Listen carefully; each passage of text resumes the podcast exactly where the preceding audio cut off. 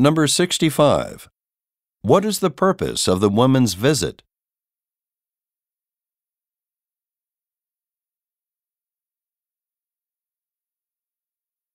Number 66. How long has the woman been studying jazz music?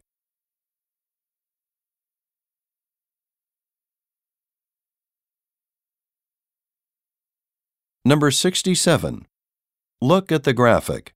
Which brand of saxophone is the woman most likely to buy?